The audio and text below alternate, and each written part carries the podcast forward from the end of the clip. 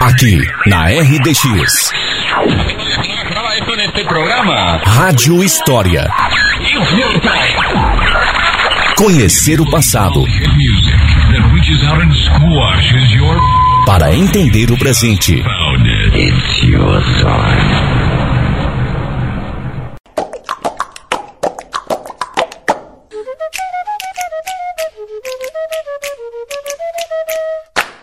ouvintes da Rádio Difusora.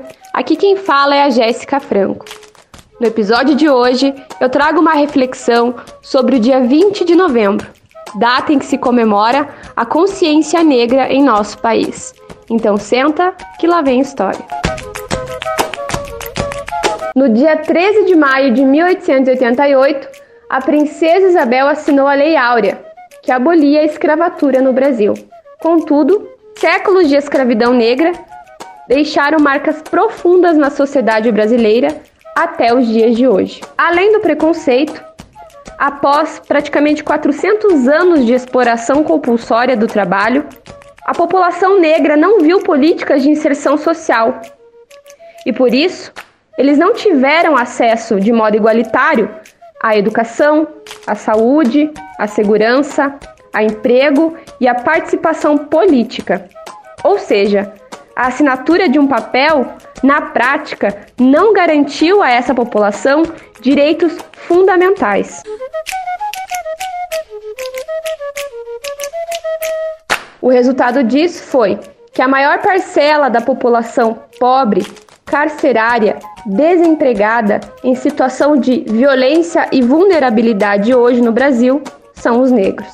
É por esse motivo, entre outros, que esse dia, o Dia da Consciência Negra, é um dia de reflexão, sobretudo sobre a nossa história, pois os fatos históricos acima se unem a um processo histórico de exclusão e apagamento da contribuição histórica que a população negra teve na formação da identidade nacional brasileira.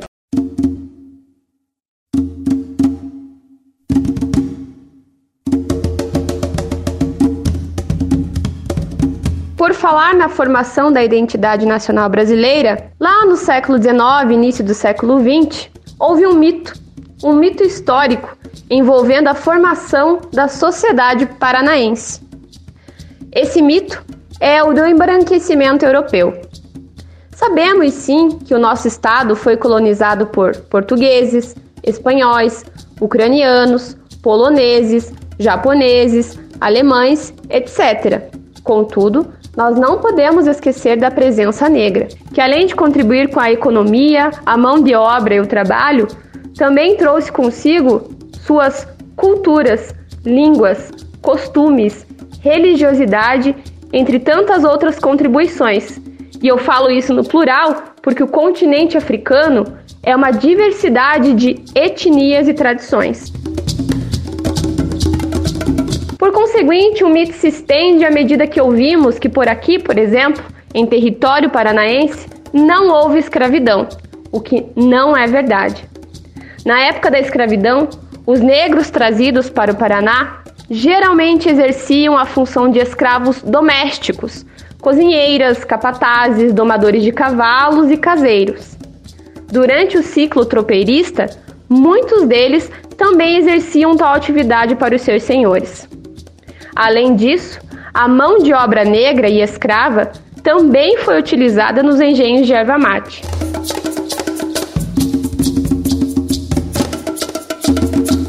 Segundo a pesquisa do colega professor historiador aqui de nossa cidade, o Rodrigo Castro, naquele tempo a riqueza de um homem era avaliada pelo número de escravos e pela quantidade de terra que ele possuía. Através dessa pesquisa, temos o nome de alguns ex-proprietários de escravos, das primeiras famílias que aqui chegaram em São Mateus do Sul, como José Bueno de Camargo, Gabriel Vieira de Alvarenga e Salvador Fernandes de Chaves. Ainda, segundo Rodrigo, a maioria da população que originalmente se instalou em São Mateus se compunha de homens livres, que, dada a sua pobreza, eram apenas lavradores que não possuíam terras e muito menos ainda escravos. Muitos, aliás, eram escravos alforriados, que se tornaram mão de obra de fácil acesso e barata para o extrativismo de erva mate, na qualidade de agregados em uma situação que em nada diferia da sua antiga condição. Ou seja, a exploração do trabalho ainda acontecia. Mas um fato interessante também constatado por Rodrigo, através da consulta que ele fez em certidões de batismo e casamento, é que dois povoadores aqui de São Mateus, Francisco de Paulas Farias, morador do Rio das Pedras e Rosas, e Antônio José de Lima Pacheco, morador do Emboque, foram casados com filhas de uma escrava da fazenda Pulgas de Palmeira. Clara Madalena dos Santos e Manuel Elias de Araújo eram proprietários da escrava Flora Maria dos Santos, mãe de Senhorinha Maria de Araújo, casada com Antônio, e escolástica Francisca de França, amaziada, como diziam naquela época, pois ela estava em seu segundo casamento com Francisco. Ou seja, o povoamento de São Mateus do Sul também possui descendência negra, motivo de orgulho para a história do município. Porém, em pleno século XXI, infelizmente, vemos muitas manifestações de racismo por aí. E é nesse momento que a história, o historiador e a historiadora têm um papel muito importante, pois é esse resgate histórico que desconstrói esses discursos, como o mito do embranquecimento. Além disso, resgatar a história, amigos e amigas ouvintes, é como eu sempre digo, acima de tudo, um ato de coragem, um ato de empatia. Viva a história, viva a diversidade. Espero que tenham gostado e até a próxima.